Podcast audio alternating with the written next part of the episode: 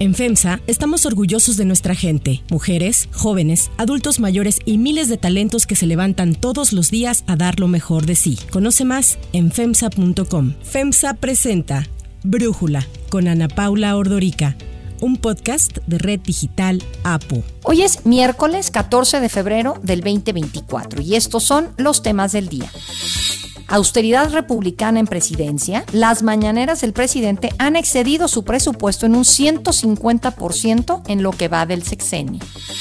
El Super Bowl 58 se convirtió en la transmisión televisiva con mayor audiencia en la historia de Estados Unidos. En México también logró buenos números. Pero antes vamos con el tema de profundidad.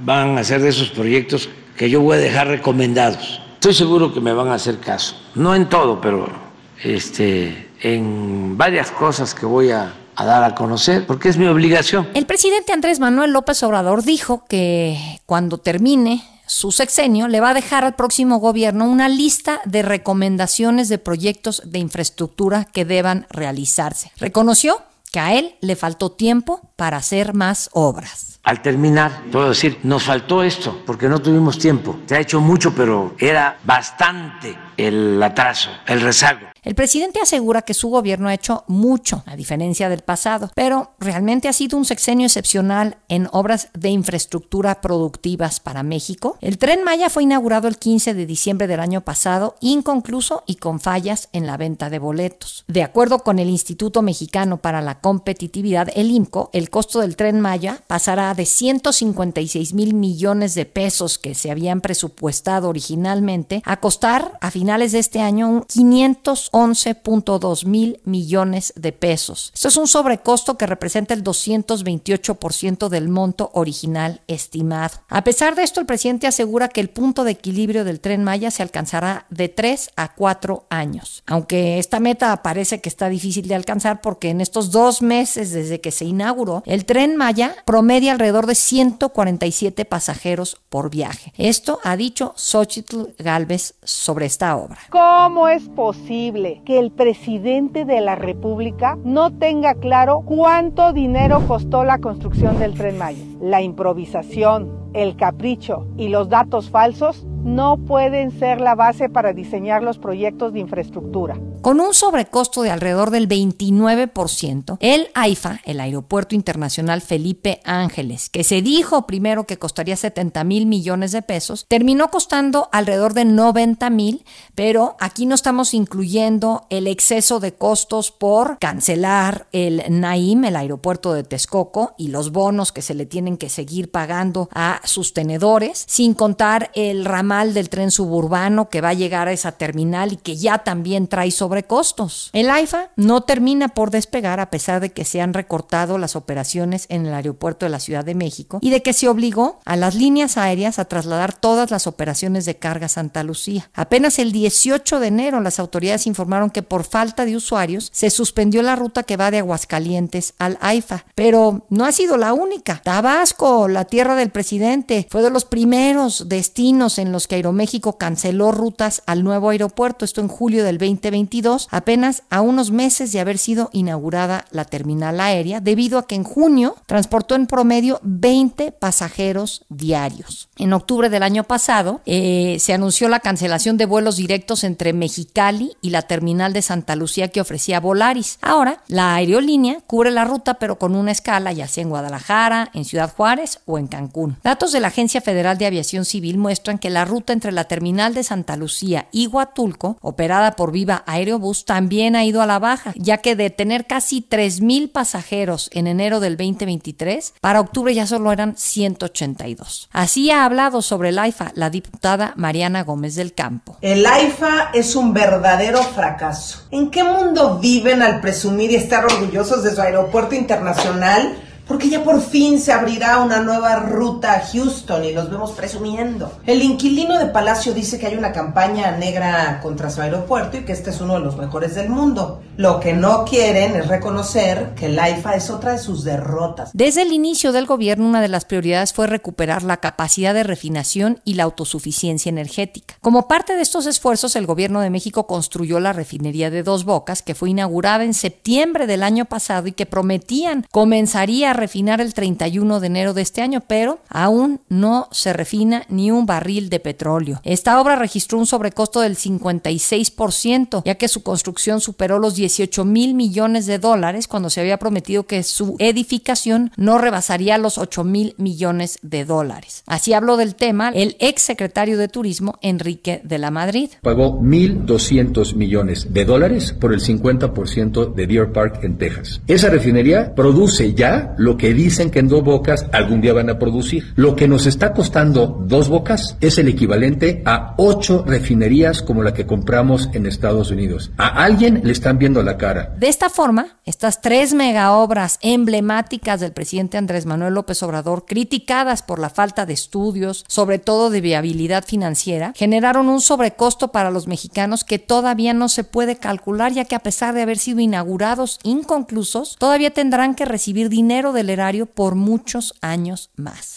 El análisis. Para profundizar en el tema, le agradezco a Jesús Carrillo, director de Economía del IMCO, platicar con nosotros. Jesús, primero preguntarte en general si estoy exagerando o habrá viabilidad financiera y social de estas grandes obras del presidente López Obrador. Hola Ana Paula, pues mira, yo creo que no estás exagerando. Me parece que bien mencionabas, el sobrecosto es tremendo. En el caso del tren Maya, pues prácticamente se triplican los recursos necesarios. En el caso de la refinería, pues más que se duplican. Y en el caso del aeropuerto, pues sí, un 30% de sobrecosto. Pero te doy unos datos adicionales. Para el AIFA se estima que entre 2022 y 2020 2024 reciba este aeropuerto subsidios de 2.7 mil millones de pesos. Esto equivale a dos terceras partes de sus ingresos. Entonces se le necesita dar más recursos pues para que pueda seguir operando. En el caso del tren Maya, pues bien decías, no se hicieron los estudios correspondientes y además, pues yo diría nada más, Ana Paula, que te faltó todo el costo medioambiental, es muy difícil de cuantificar. Y por último, en el tema de la refinería, creo que lo que ha privado sobre todo es la opacidad, en particular porque Pemex desarrolló una empresa filial que por naturaleza está opera bajo el derecho privado y entonces no están obligados a los mismos principios de transparencia que las otras empresas subsidiarias de Pemex. Entonces ahí tenemos todavía un mayor problema y hay que recordar que en el caso de las refinerías, pues el resto de ellas, las otras seis que tenemos en el país, pues están operando con muchísimas pérdidas porque se decidió en este sexenio que produjeran más, incluso si lo que se incrementaba era la producción de combustorio, que es un combustible muy contaminante y que genera pérdidas porque no tiene suficiente valor agregado. Entonces, yo creo que sin duda estamos ante tres obras que son de muy cuestionable rentabilidad, también de muy cuestionable impulso a la inversión productiva, es decir, que detonen otro tipo de proyectos privados o públicos también que puedan desarrollar más o generar más crecimiento económico. Creo que efectivamente estamos ante tres proyectos que podríamos catalogar de elefantes blancos. Estos elefantes que en lo que hoy es Tailandia, pues se regalaban como castigo porque no tenían ningún beneficio, pero sí muchísimos costos.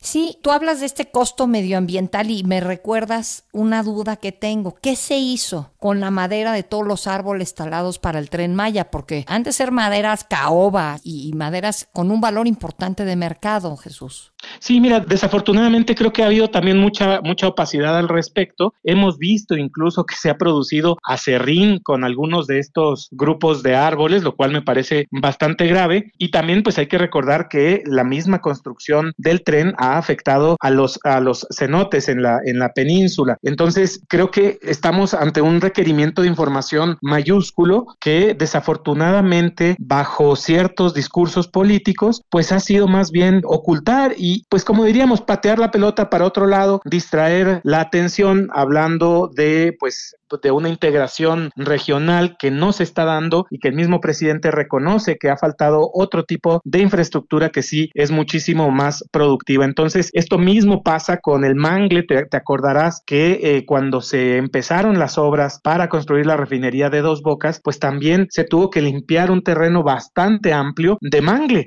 y esto pues también es una afectación directa al medio ambiente. ¿Y qué pasó con todo lo que salió de ahí? Pues no lo sabemos. Entonces, creo que también, si lo vemos desde la perspectiva de la rendición de cuentas, pues nos hace falta muchísima más información. Ahora, a ustedes los economistas les hablan mucho de esto que es el costo de oportunidad. El dinero que se destina para estas obras, si no se hubiera destinado a estas obras, podría haber tenido una mejor utilidad. Jesús, ¿es, es fácil de medir algo así?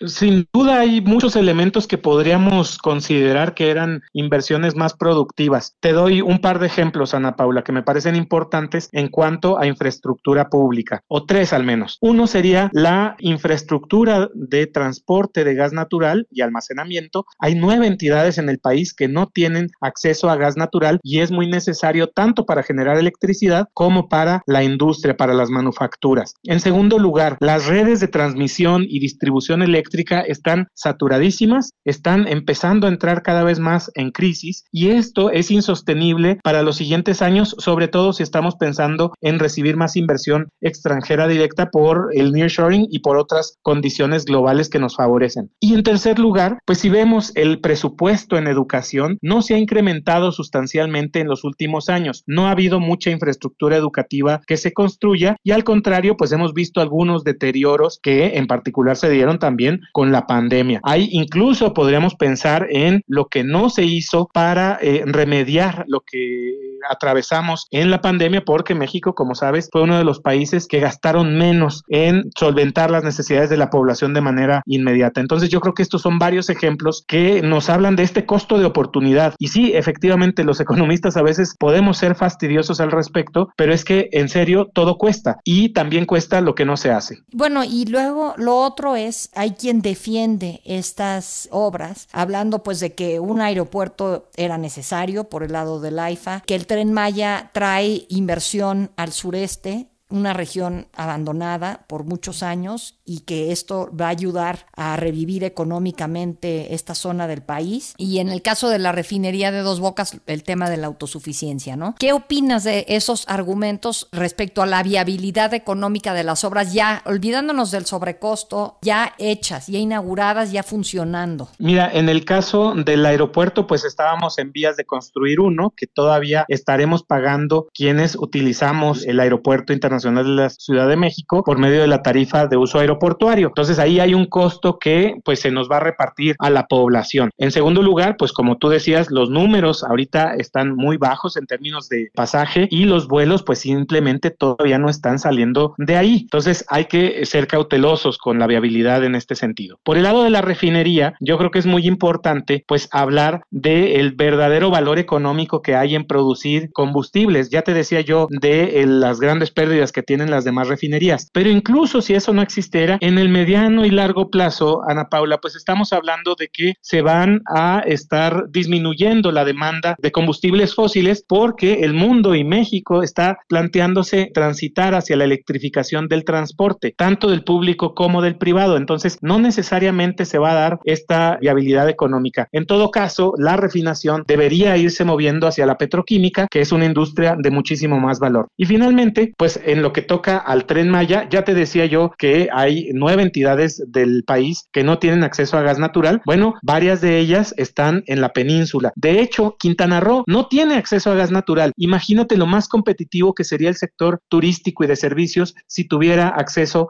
a gas natural. Entonces, además, cuando hablamos de estos desarrollos que se plantean hacer, pues en realidad para poder desarrollar a la industria, primero hay que desarrollar el talento. Entonces, creo que tenemos varias carencias en el sur y el sureste del país que con una sola obra pues no se detona toda la inversión y todo el crecimiento que se podría lograr si realmente le invirtiéramos pues más a la salud, que por ejemplo en Chiapas las personas tienen solamente el 16% de ellas acceso a servicios de salud o a la formalidad. En Oaxaca la informalidad tiene niveles del 80%. Entonces creo que hay muchísimas cosas previas que se tendrían que hacer e incluso en materia de infraestructura para poder detonar el crecimiento y cerrar la brecha de desigualdad que caracteriza a nuestro país en términos regionales. Yo creo que hay muchísimas otras cosas que se tendrían que estar haciendo y que se pudieron haber hecho en los últimos años y sin embargo, pues se sigue con este discurso de un tren que costó el triple y no vemos para cuándo realmente pueda tener ingresos suficientes para pues considerarlo valioso. Jesús Carrillo, muchísimas gracias por este análisis y por platicar con nosotros para Brújula. Al contrario, Ana Paula, muchísimas gracias a ti. Un saludo para tu auditorio.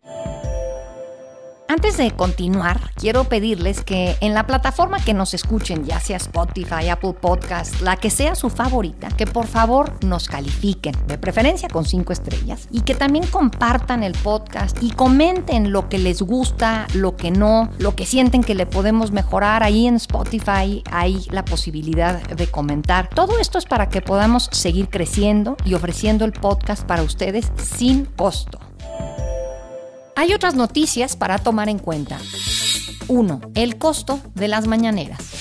Las mañaneras de Palacio Nacional, como el ejercicio de comunicación que el presidente ha mantenido a diario durante dos horas en promedio, parecen no guiarse por el principio de austeridad que tanto pregona López Obrador. En los cinco años que van del sexenio, las conferencias matutinas han excedido su presupuesto un 150%. Han costado más de 430 millones de pesos cuando el presupuesto autorizado era de 175 millones de pesos. El Centro de Producción y Programas Especiales CEPROPIE, tiene a su cargo documentar todas las actividades públicas del titular del Ejecutivo a través de servicios de audio y video. En este sexenio, su principal labor ha sido la producción de las conferencias matutinas. Esto es un diálogo circular y son muy inteligentes los periodistas, mujeres, hombres que participan en este encuentro cotidiano, en eh, este encuentro permanente y sí, mucha gente eh, ve este programa, muchísima gente, porque no hay censura, se habla con absoluta libertad. Tan solo el año pasado se propie gastó 127% más de lo aprobado para la transmisión de las mañaneras. De acuerdo con un monitoreo de SPIN, taller de comunicación política, al 31 de enero el presidente sumaba casi 1.300 mañaneras. Todas estas cifras llaman la atención, pues en diversas ocasiones la autoridad electoral, tanto el INE como el Tribunal Electoral, han emitido y confirmado medidas cautelares por violaciones a la ley electoral en las mañaneras, como el presunto uso indebido de recursos públicos, la promoción personalizada y la difusión de propaganda gubernamental en tiempo prohibido. Para Brújula, Luis Estrada, socio director de SPIN, taller de comunicación política, nos habla sobre las mañaneras. Si bien es difícil medir exactamente el costo de las conferencias de prensa del presidente López Obrador, podemos hacer algunos cálculos relacionados con las horas que se utilizan de recursos públicos, no solo del presidente y de su equipo dentro de Palacio Nacional, sino sobre todo de las y los funcionarios del gobierno que acompañan al presidente. Y durante los últimos meses hemos visto, sobre todo en este 2024, la presencia de diversos funcionarios de todos los niveles de gobierno que están haciendo una especie de recopilación de lo que el presidente y su gobierno han hecho a lo largo de sus años de administración, pero enfatizando o enfocando hacia las campañas electorales. Lo que no puede presumir o de lo que no puede hablar Claudia Sheinbaum mientras esté en intercampaña o en su momento en precampaña, sí lo hace el presidente López Obrador desde la conferencia de prensa, eh, violando claramente la ley electoral que él mismo sugirió años atrás cuando perdió la elección en 2006 y de la cual acusó al presidente, entonces presidente Vicente Fox, de entrometerse y de hacer fraude por entrometerse en la campaña presidencial. También debemos tomar en cuenta que el presidente López Obrador ha hecho más de 120 conferencias de prensa fuera de Palacio Nacional y esas conferencias de prensa que por lo regular son en eh, bases militares militares eh, o de la Marina, del Ejército, pues también hay un costo. Mientras el presidente López Obrador insista o busque destacar logros de gobierno, pues veremos en los próximos días más presencia de funcionarios y por supuesto un costo mayor porque son horas de trabajo de funcionarios y funcionarios que debieran estar haciendo otra cosa, lo que están facultados y mandatados en sus diferentes puestos en el gobierno. 2. Super Bowl. El Super Bowl del domingo pasado en el que se coronaron los Kansas City Chiefs es la transmisión televisiva con mayor audiencia en la historia de Estados Unidos. La vieron 123.4 millones de espectadores. Mahomes! Hardman! Jackpot! La marca la tenía el Super Bowl del año pasado en el que también se llevaron la victoria los Chiefs, pero reunió a 115 millones de televidentes. Los datos de Nielsen Fast National y Adobe Analytics apuntan a que 120 millones de personas vieron el partido a través de CBS, la cadena dueña de los derechos. El resto lo disfrutaron a través de plataformas como Paramount Plus, Nickelodeon, CBS Sports y la NFL Plus. Entre los datos que reportó la NFL destaca que dos 2.2 millones de estadounidenses vieron el partido en Univisión, lo que supone un récord para un Super Bowl en una cadena en español. Esto pudo deberse al mensaje que la cantante Shakira publicó al respecto esa misma tarde. Hola a todos, estoy muy feliz de saber que por primera vez en español se va a transmitir para nuestra comunidad latina la Super Bowl, aquí en el mejor sitio de todos, Univisión. Y así como en Estados Unidos batió récord la transmisión del Super Bowl en México, no nos fue tan mal. El juego del domingo lo vieron nada más y nada menos que 28 millones de personas según datos de Nielsen y Bope. Esto demuestra el impacto e interés que la NFL y el fútbol americano tiene en México, lo que explica que fuera de Estados Unidos, México sea uno de los países con el mayor número de seguidores. Para cerrar el episodio de hoy los dejo con las canciones más románticas para escuchar este 14 de febrero, este día de San Valentín.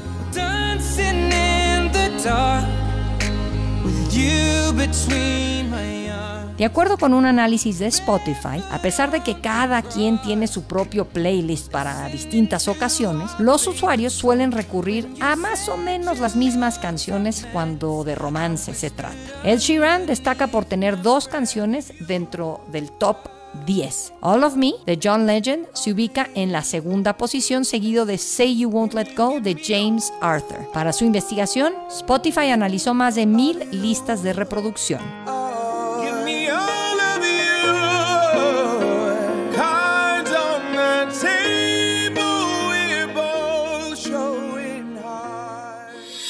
Yo soy Ana Paula Ordorica. Brújula es una producción de Red Digital APO. En la redacción, Ariadna Villalobos. En la coordinación y redacción, Christopher Chimal. Y en la edición, Cristian Soriano. Los esperamos mañana con la información más importante del día. Oxo, Farmacias ISA, Cruz Verde, Oxo Gas, Coca-Cola FEMSA, Invera, Torrey y PTM son algunas de las muchas empresas que crean más de 245 mil empleos tan solo en México y generan valor como parte de FEMSA. FEMSA presentó Brújula con Ana Paula Ordorica, un podcast de Red Digital APO.